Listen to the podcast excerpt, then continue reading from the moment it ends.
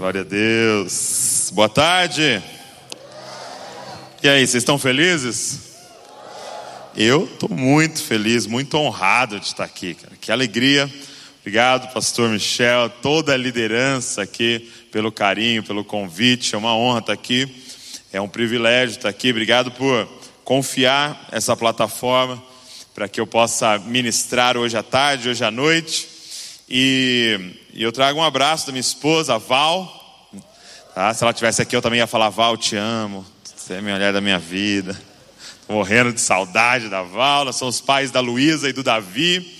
E eu e a Val, a gente coordena esse movimento chamado Jesus Copy, que prega que você é uma cópia de Jesus na terra. E que aonde Jesus é, plantou você, ele plantou você ali para você refletir Cristo naquele lugar. E a gente, além de liderar esse movimento online, a gente também lidera a igreja local lá em Bragança Paulista. Então, se você estiver passando por São Paulo lá, dá um pulo lá em Bragança para você conhecer a família de Zescop. Tem sido uma honra poder participar daquilo que Deus está fazendo na nossa geração.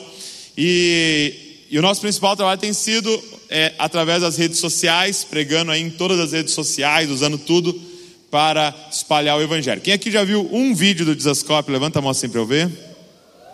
Se alguém ao seu lado não levantou a mão, depois chama para aceitar Jesus aqui. Tô brincando, mas se você não viu, depois procura lá. Tem no canal, lá tem mais de 600 vídeos para você dar uma olhada lá, maratonar lá, vai ser muito bom. Vamos embora para a palavra de Deus? Quem está com fome aí? Glória a Deus. Será que tem mais alguma coisa para nós ver aqui? Só gente boa passou por esse lugar. Mas eu quero que você abra sua Bíblia comigo em Gênesis, capítulo de número 1. É, nesse primeiro momento eu quero falar sobre a verdade sobre quem você é, ok? Qual que é a verdade sobre quem você é? Eu quero olhar isso junto com você hoje. E por que que eu sinto no meu coração de compartilhar essa palavra com você? É, eu não sei se você sabe, mas há um tempo atrás saiu uma pesquisa é, em relação a doenças emocionais e, e o Brasil, nessa pesquisa, ele estava em quinto lugar no mundo do país mais deprimido. Quinto do mundo. E de transtorno de ansiedade, em ansiedade, ele era o primeiro do mundo. E olhando para a nossa nação, isso não faz sentido nenhum. Por quê? Porque, como dizia o profeta, que é um país tropical abençoado por Deus. Nosso clima é maravilhoso. Nós não temos tsunami. Nós não temos terremoto. Praticamente não neva em lugar nenhum aqui nesse lugar. E como que a gente pode ser o país número um em ansiedade e em depressão? E eu quero te responder isso hoje. E a resposta é muito simples: é porque nós não estamos sendo aquilo que nós nascemos para ser. Nós não estamos vivendo a verdadeira identidade de Deus para nós. E toda vez que algo não é usado para o seu real propósito, esse algo é destruído rapidamente. Por exemplo, imagina que eu falasse para você assim, cara, põe esse prego na parede ali para mim. Aí você falasse, mas como que eu ponho? Eu falo, pega alguma coisa aí, você pega o meu iPhone e fala, beleza, vou pôr. Funciona? Talvez, talvez o prego vai entrar lá na parede, mas o que vai acontecer com o seu iPhone? É isso que eu sinto que está acontecendo com a gente. É uma identidade distorcida sendo usado para aquilo que não é para ser usado. E é por isso que as pessoas estão sendo destruídas em suas almas. E aqui a gente tem um relato, Gênesis 1, 26, do plano original de Deus. E diz assim: olha, Está aí, Gênesis 1, 26. Quem achou, diga: Eu amo a Bíblia. Quem não achou, diga: Eu também. Não é que você não achou, você não trouxe, seu sem vergonha. Vamos lá, Gênesis 1, 26 diz assim: E disse Deus: Façamos o homem a nossa imagem, conforme a nossa semelhança e domine sobre os peixes do mar, sobre as aves do céu, sobre o gado, sobre toda a terra, sobre todo o réptil que se move sobre a terra. 27. E criou Deus o homem, a sua imagem. A imagem de Deus o criou, homem e mulher os criou. Agora, vai lá para frente, abre comigo um texto que vai completar esse, Colossenses, capítulo de número 1. Colossenses, capítulo de número 1. Lá para frente. A, a, carta que Paulo manda a essa igreja. Colossenses, capítulo de número 1. Olha só o que diz o verso de número 14. É um texto sobre Cristo, ok? Colossenses 1,14 assim: Em quem falando de Cristo. Temos a redenção pelo seu sangue, a saber, a remissão dos pecados. Verso 15: O qual é a imagem do Deus invisível, o primogênito de toda a criação, porque nele foram criadas todas as coisas que há nos céus e na terra, visíveis e invisíveis, sejam tronos, sejam dominações, sejam principados, sejam potestades, tudo foi criado por ele e para ele. Então vamos lá, vamos juntar esses dois textos. Gênesis 1, 26. O homem, o ser humano, foi criado à imagem de Deus. Colossenses 1,15. A imagem do Deus invisível é Cristo. Então, se eu fui criado à imagem de Deus, e a imagem de Deus é Cristo, eu fui criado para ser como quem? Se Deus usou um molde para nos fazer, como é que se chama esse molde, gente? Hã? Obrigado. Jesus. Eu e você fomos criados para ser como Cristo. E se você não está sendo como Cristo, você não está vivendo a verdadeira identidade sua. Você não está vivendo. E você vai adoecer. E você vai viver uma, uma vida sem forma e vazia. Por quê? Porque você nasceu para ser como Cristo. Mas aí a pergunta que surge, quando a gente é, é, entende isso, é: quem é Cristo? Porque se eu fui criado para ser como Cristo, você é, é, concorda comigo que a coisa mais importante da sua vida é saber quem Cristo é? Porque como é que se dá esse processo de ser transformado à imagem de Cristo? Olha, abre comigo um texto. Vou, vamos abrir bastante a Bíblia aqui, pode ser? Tem problema não? Abre aí 2 Coríntios. Vamos, vamos juntando as peças aqui, ó. 2 Coríntios capítulo de número 3. 2 Coríntios, capítulo número 3. Dá uma olhada é, no verso 13. Paulo vai explicar esse processo de se tornar como Cristo. Olha só. 2 Coríntios 3, 13. Está lá também. Ó. 2 Coríntios 3, 13. Diz assim: olha. E não somos como Moisés que punha um véu sobre a sua face, para que os filhos de Israel não olhassem firmemente para o fim daquilo que era transitório, mas os seus sentidos foram endurecidos, porque até hoje, presta atenção, até hoje o mesmo véu está por levantar na lição do Velho Testamento, o qual foi por Cristo abolido.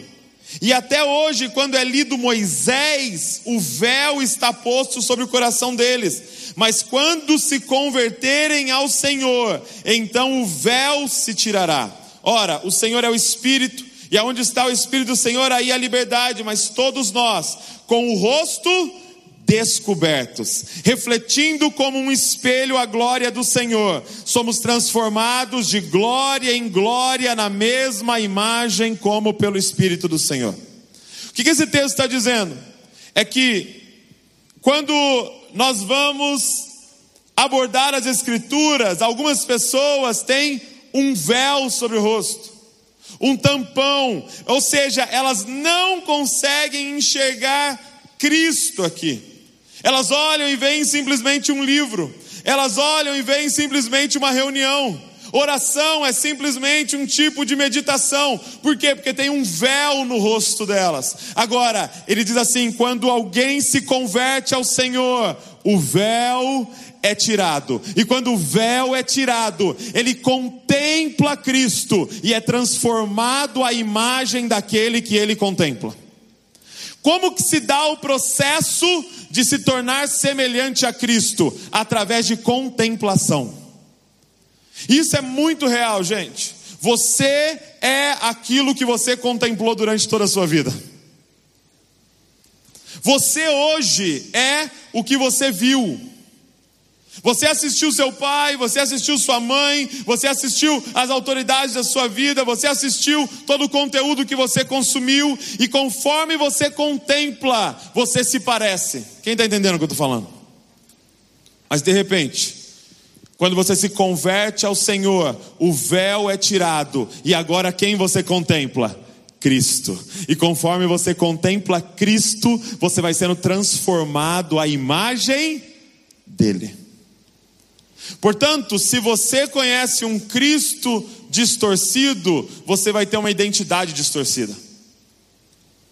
A grande pergunta que está muito presente na nossa nesse momento da história, e você vai ver isso espalhado por toda parte, e, e hoje vem várias técnicas tentando responder, por exemplo, o coaching ele vem tentando responder essa pergunta, a psicologia vem tentando responder essa pergunta, que é a grande pergunta: quem sou eu? Quem sou eu? Agora, todas essas técnicas humanistas, elas vão ensinar para gente, para você descobrir quem você é, você precisa fazer um mergulho para dentro de você, você descobrir quem você é. Agora, isso é uma grande mentira que nos contaram, por quê? Porque se eu não me autocriei, não tem como eu me autodefinir. Só teria como eu me autodefinir se eu tivesse me autocriado, mas tem alguém que me criou, então só Ele pode me dizer quem sou eu. E o que ele está dizendo para nós, mais uma vez nessa tarde, é: você nasceu, foi criado para ser como Cristo, por isso gaste a sua vida contemplando a Cristo, e você achou sua verdadeira identidade. Você entendeu o que eu estou dizendo?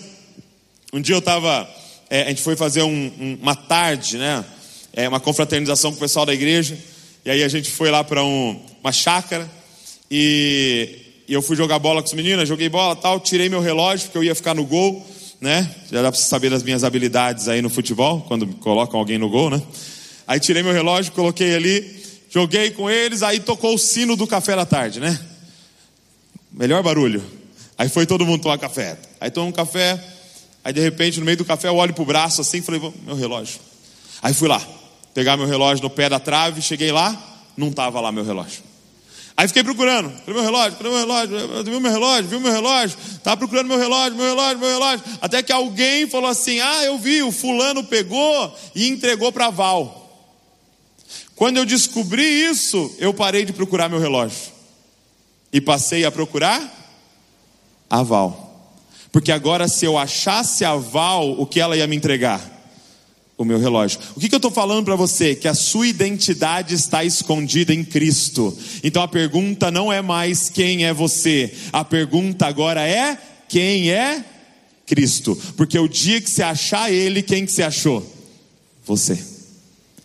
Porque você foi criado para ser como Ele.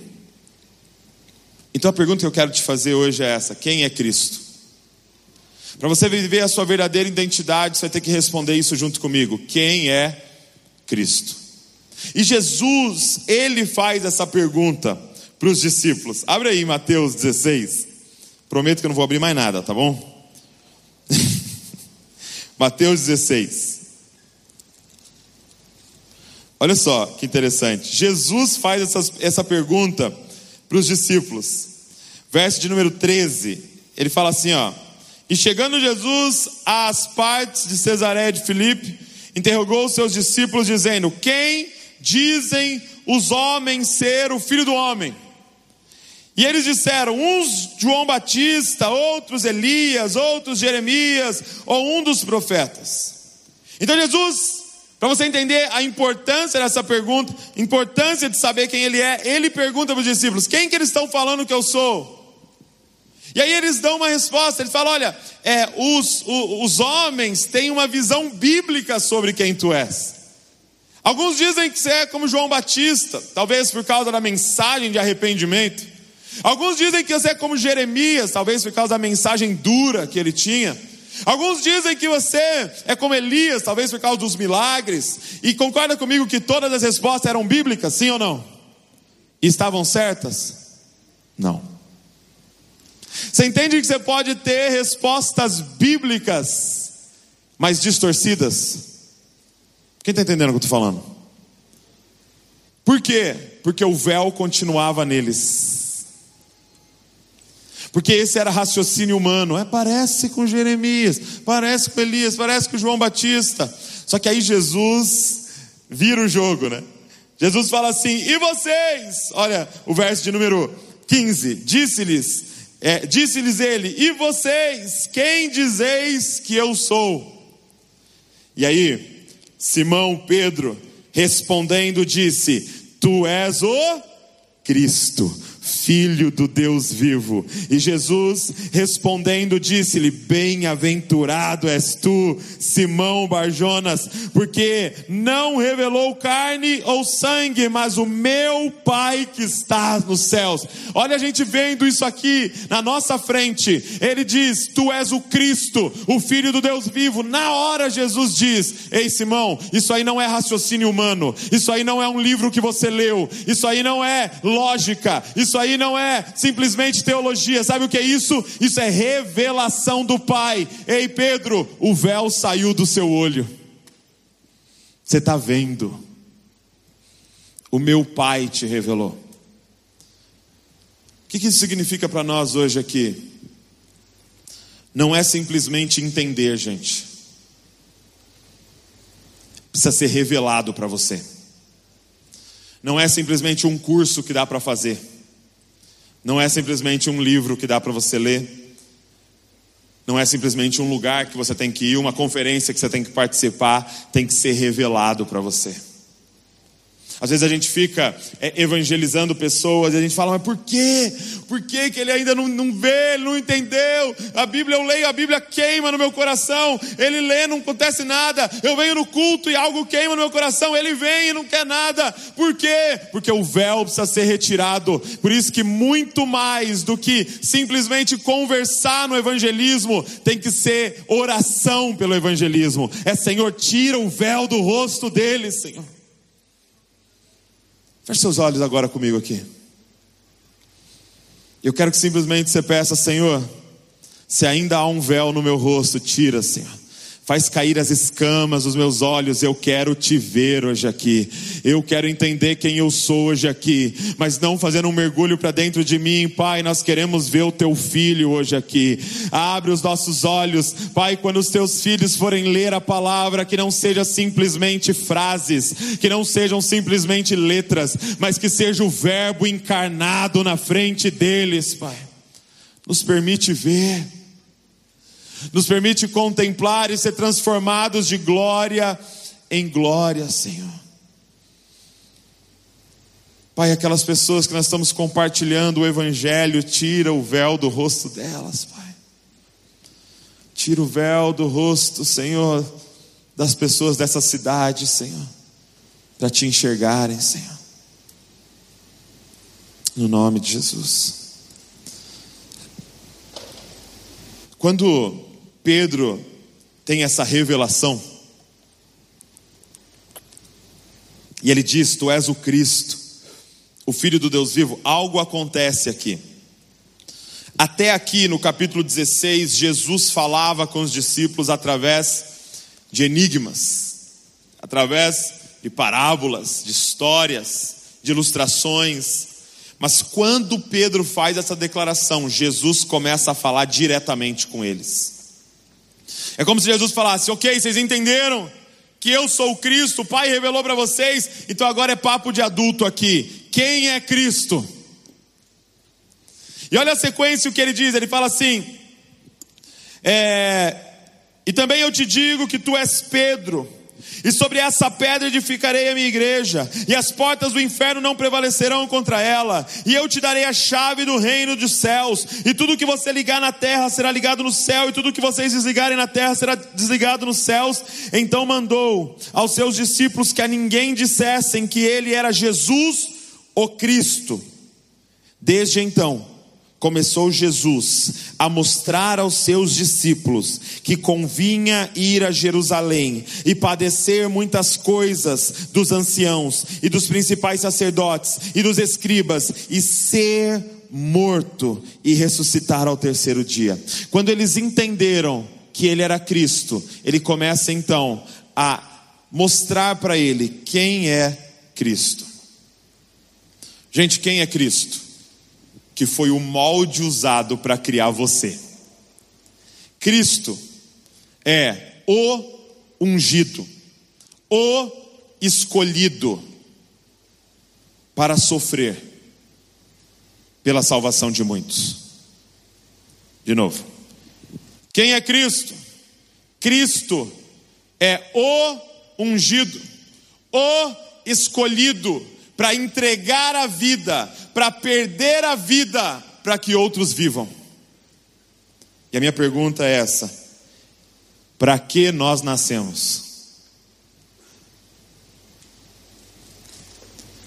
Para ser como Cristo. Só que quem é Cristo? Aquele que nasceu para perder a vida. Você está entendendo qual é a sua identidade? Você está entendendo qual é a sua verdadeira identidade? Você está entendendo qual é o verdadeiro propósito de você estar vivo em 2021? É porque Deus enviou você por um motivo: para você perder sua vida em favor de muitos. Ele criou você à imagem de Cristo. E é interessante que na sequência ele fala uma frase, ele diz assim: olha, aquele que quiser salvar a sua vida, verso 25, porque aquele que quiser salvar a sua vida vai perder, e quem perder a sua vida por amor de mim, achou. Por que, gente, estamos tão doentes? Por que, gente, essa onda, essa epidemia de depressão e ansiedade? Porque nós estamos tentando achar a vida, e tentar achar a vida é perdê-la, porque você nasceu para perder sua vida. Quem está entendendo o que eu estou falando aqui? Enquanto você tentar achar sua vida, você vai perder, mas quando você entender que você nasceu para perder sua vida, achou. O nosso adoecimento é porque a gente acha que a gente nasceu para olhar para nós, para viver para nós mesmos, para buscar os nossos interesses. Não, você nasceu para viver pelo outro. Assim como um peixe na água, assim como uma ave no céu voando, é a gente perdendo a vida. Por exemplo, hoje aqui, eu consigo ver o rosto de todo mundo aqui, cara. Eu consigo olhar na face de cada pessoa que está nesse auditório, sabendo cada um, a expressão facial de cada um, apesar dessa máscara. Eu consigo olhar o rosto de todo mundo. Só tem um rosto nesse auditório que é invisível para mim, gente. Só tem um rosto que não é permitido eu olhar aqui nesse auditório. Sabe qual é? O meu. Por quê? Porque eu não nasci para olhar para mim, eu nasci para olhar para você. E você não nasceu para olhar para você, você nasceu para olhar para mim. Eu nasci para falar como está o seu rosto, e você nasceu para falar como está o meu. Quem criou o espelho e a selfie foi a gente, não foi Deus. Quem criou uma rede social que é sobre você, você pôr foto sua, olhando para você. Já viu quando a gente tira essas fotos em grupo assim, aí alguém vai postar, a pessoa escolhe a melhor foto dela. Você está vesgo, olhando para o lado assim, mas ela está intacta. Por quê? Porque é tudo sobre ela. Sabe por que está doente? Sabe por que tem tanta gente doente ao seu redor? Porque a gente está tentando achar a vida. Cara, quando você começar a perder sua vida, você vai pôr a cabeça no travesseiro e falar: Achei, cara. Achei, achei a minha vida. Porque foi para isso que a gente nasceu para viver para o outro. Gente, eu temo dizer que nós entendemos o Evangelho errado. Eu temo dizer que a gente pensa que ter um encontro com Cristo, sabe o que é? Ganhar um bilhete dourado, para não precisar mais pegar fila, você passa em primeiro em todo lugar. Tem uma fila da comida? Não, eu sou abençoado por Jesus, então eu vou em primeiro. Não. Teu encontro com Cristo é ganhar o direito de voluntariamente ir para o último da fila, preocupado se todo mundo comeu, e se todo mundo comeu, você faz seu prato. Por quê? Porque você achou o pão da vida. Eu gosto da forma que o Paulo Borges coloca, ele fala assim: ter encontro com Cristo é o véu que saiu. Então você é o primeiro a achar a porta do ônibus e o último a entrar, porque você está preocupado se todo mundo vai entrar. Não é teu direito de sentar na janelinha, é teu direito de perder a vida.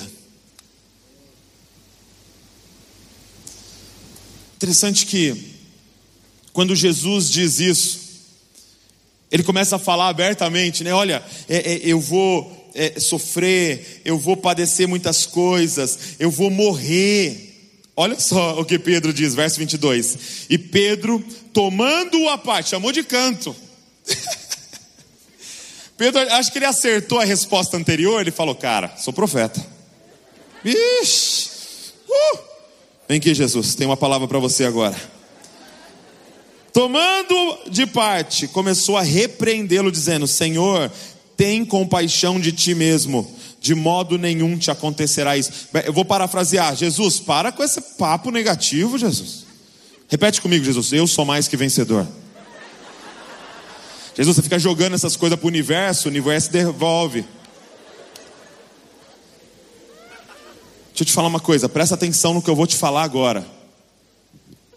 Jesus olha no olho dele, verso 23. Ele, porém, voltando-se, disse a Pedro: Para trás de mim, Satanás. Ei, presta atenção nisso.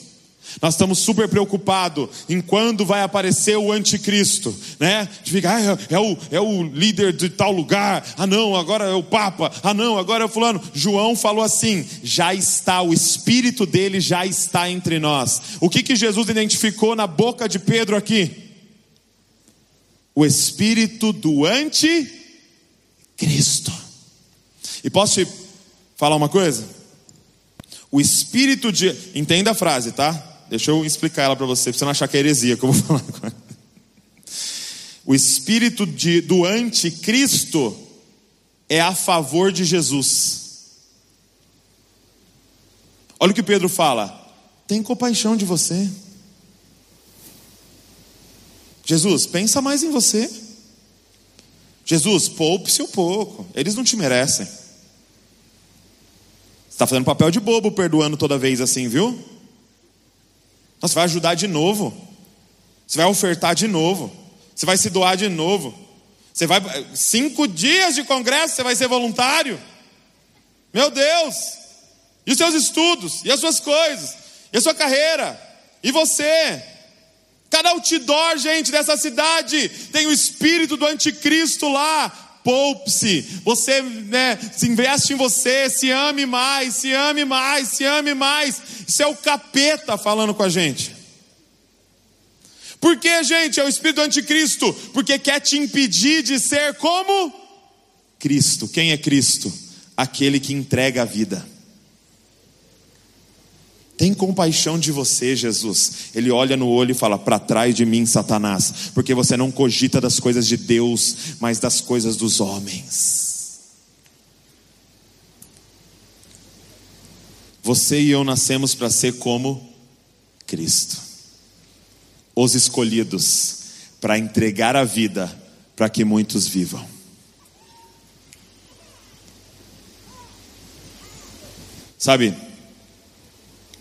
A nossa tentação é essa: não ser como Cristo. Nossa tentação é essa: o poupe-se. Quem é Cristo, gente? Eu gosto uma definição assim: ó, Cristo é aquele que nunca comeu um pão inteiro. Porque toda vez que colocaram um pão na mão dele, o que, que ele fez? Rasgou. Eu gosto de uma definição assim: ó, o que, é pecado? Gênesis capítulo 3. O que, é pecado, gente? É pegar o fruto, comer primeiro e depois repartir. O que, é evangelho? É pegar o pão, partir primeiro e depois comer. O que, é pecado? É pegar seu salário, comer tudo que você quiser e depois repartir. O que é evangelho? É pegar o seu salário, repartir primeiro e depois comer. Porque você não busca os seus próprios interesses mais. Mas você entende que tudo que Deus colocou na sua mão é em favor do outro. Tudo. E o espírito anticristo quer matar isso em você. Por exemplo, eu sei aonde o espírito anticristo está lá na sua casa. Posso falar? Posso denunciar? Eu sei onde ele está lá. Deus está me dando uma visão agora de um altar do anticristo dentro da sua casa. Ó, estou vendo. Se chama sapateira. Porque tem um monte de sapato lá com crise de identidade, porque não veste no pé de ninguém.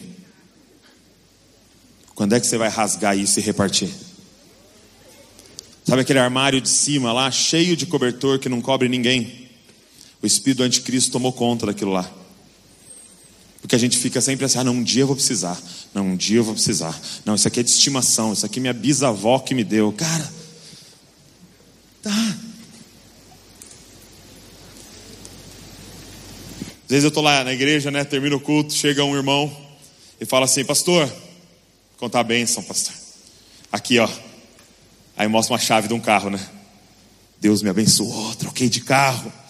Falei, glória a Deus, cara, que legal, tal. Ele, nossa, foi uma bênção, aconteceu assim, assim, assado, tal. Aí no fim da conversa é sempre assim: Vamos lá comigo, pastor, para você orar pelo meu carro. Vamos consagrar ele a Cristo. Eu falo, hum, você tem certeza, cara?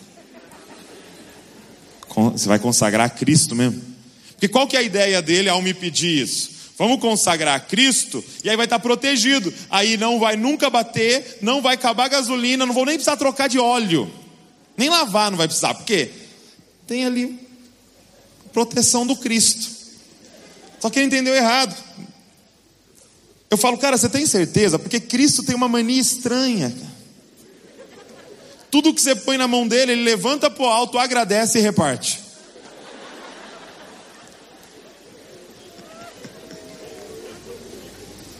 Seu carro é de Cristo. Sua casa é de Cristo. Seu diploma é de Cristo. Sua vida é de Cristo. Deixa eu te falar uma coisa, principalmente para os homens aqui nesse lugar. Se o seu carro tem mais de dois anos e nenhuma manchinha dentro, o espírito anticristo cuida dele. Porque se você entrega ele para Cristo, vai ter várias manchinhas lá dentro, tanto de criança que você está levando, tanto carona que você está dando, e o tanto de coisa, tanto lugar que você está enfiando esse carro aí. E será que o seu carro não vai poder dizer: trago em mim as marcas de Cristo Jesus? Deixa eu dizer para as mulheres também, é para pegar elas também, né? Se você tem aquela louça lá na sua casa que sua bisavó deu, banhada a ouro, que não tem uma lasquinha, é porque o espírito anticristo cuida dela. Leva a galera da igreja para comer hambúrguer e põe aquela louça para bater. Entrega ela para Cristo. Levanta para o alto, agradece, meu irmão, e reparte. Porque eu e você nascemos para ser como? Cristo. Entregar a vida. Eu estava ouvindo um podcast de um cara que na verdade é do business, Simon Sinek, muito legal. Ele levou um menino lá e era um cantor e eles estavam conversando, tal. Era, o, o, tema dele é de otimismo, não sei o que, tal. E aí o menino falou assim, cara, eu E eles entraram numa conversa de atos desinteressados de serviço, né? Você servir alguém sem esperar nada em troca. E aí ele falou assim, cara, um dia eu passei na, na no Starbucks e, e era o drive-thru, né, do Starbucks lá nos Estados Unidos, e tal. E aí eu falei para a mulher, para atendente assim, ó, eu vou pagar para a pessoa de trás. Aí ele viu, era uma mulher atrás, vou pagar para ela. Quanto deu a conta dela aí? Aí ele pagou e falou assim, ó, só quero que você olhe no olho dela e fala: "O rapaz do carro da frente falou que você é amada". Ó. E aí ele falou que ele saiu e ele não conseguiu ver, porque ele, né, é, saiu da, da fila ali. Só que ele falou que ele saiu animadíssimo, coração disparado e com uma alegria absurda. Aí o Simon Sinek falou para ele assim: Cara, posso te explicar cientificamente o que aconteceu? Ele falou: saíram pesquisas recentes que quando você faz um ato desinteressado de serviço, quando você faz algo para alguém sem esperar nada em troca, é liberado uma descarga de ocitocina no seu corpo. Você tem uma noção o que é ocitocina? É o, o hormônio liberado no parto. Por isso que a mulher passou toda aquela dor, ela olha para o bebê e ela se apaixona. Porque é liberado ocitocina no corpo dela inteiro quando ela, ela tem o parto. E é esse hormônio de, de prazer é liberado no corpo da pessoa quando ela faz um ato desinteressado de serviço. Ele falou, só que melhor ainda, a pessoa que recebe o ato desinteressado de serviço também recebe uma descarga de ocitocina no corpo. E melhor ainda, sabe o que eles descobriram? Quem assiste alguém servindo alguém também é liberado uma descarga de ocitocina no corpo. É uma onda de prazer que é liberada. Cara, quando ele falou isso, eu lembrei na hora, Filipenses 4:4. Diz assim: "Não andeis ansiosos com coisa alguma, mas apresente ao Senhor em oração as suas demandas. Aí na sequência ele fala assim: e ações de graça. Eu sempre olhei para aquilo e pensei, eu preciso orar, pedindo as coisas para Deus, minhas petições e agradecendo. Só que ações de graça não é agradecer. O que é ações de graça? É fazer algo para alguém sem esperar nada em troca. Paulo estava dizendo qual era a cura para um quadro ansioso ora, confia em Deus, depois sai do seu quarto e vai servir as pessoas. Porque quando você serve, é liberado em você prazer dos céus, porque você nasceu para isso. Esse menino, quando o Simon contou para ele, ele falou assim: Cara, eu, eu, eu fui fazer um show numa cidade, eu fiquei num hotel, e a mãe dele tinha falecido fazia 10 anos, esse menino tal.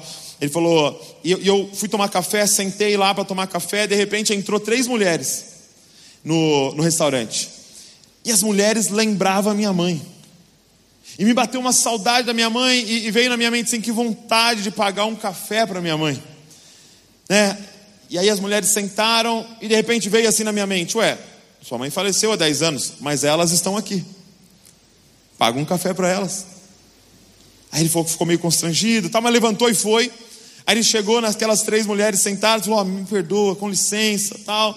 Mas, cara, por algum motivo vocês lembram minha mãe, e eu perdi minha mãe faz dez anos, e me bateu uma saudade, uma vontade de pagar um café para minha mãe. Então eu posso pagar o café para vocês hoje aqui? Ele falou que de repente uma mulher levantou, olhou, ficou de pé na frente dele e falou: eu perdi o meu filho semana passada e ele tem exatamente a sua idade. E eles se abraçaram naquele restaurante, começaram a chorar. Deixa eu te falar o que está acontecendo no seu corpo agora: uma descarga de ocitocina, só de ouvir falar de alguém servindo alguém. Quem está sentindo? Quem quer mais disso? Então seja como Cristo. Seja como Cristo. Seja como Cristo, porque você nasceu para ser como Cristo. Fica de pé no seu lugar. Sabe que o rapaz do teclado pode vir aí, do piano, porque eu sou tão espiritual com o teclado, é incrível. Fica de pé no seu lugar, gente. Gente, quando a Bíblia fala sobre o sofrimento, quando a Bíblia, a Bíblia fala sobre entregar a vida, a Bíblia não é sadista, a Bíblia não está dizendo sobre torturar você, a Bíblia está falando sobre você achar a vida. A Bíblia está falando sobre plenitude. A Bíblia está falando sobre sentido da sua existência. Eu queria te convidar hoje, cara, a entregar a vida de verdade. Sabe qual é a, a maravilha do Evangelho? É que na cruz do Calvário nós fomos salvos por Jesus, não por obras para ninguém se, se, gloriar nesse lugar. Ou seja, naquele dia ele declarou: está pago. Então você não precisa mais viver para salvar a sua vida, você pode começar a viver para perder a sua vida.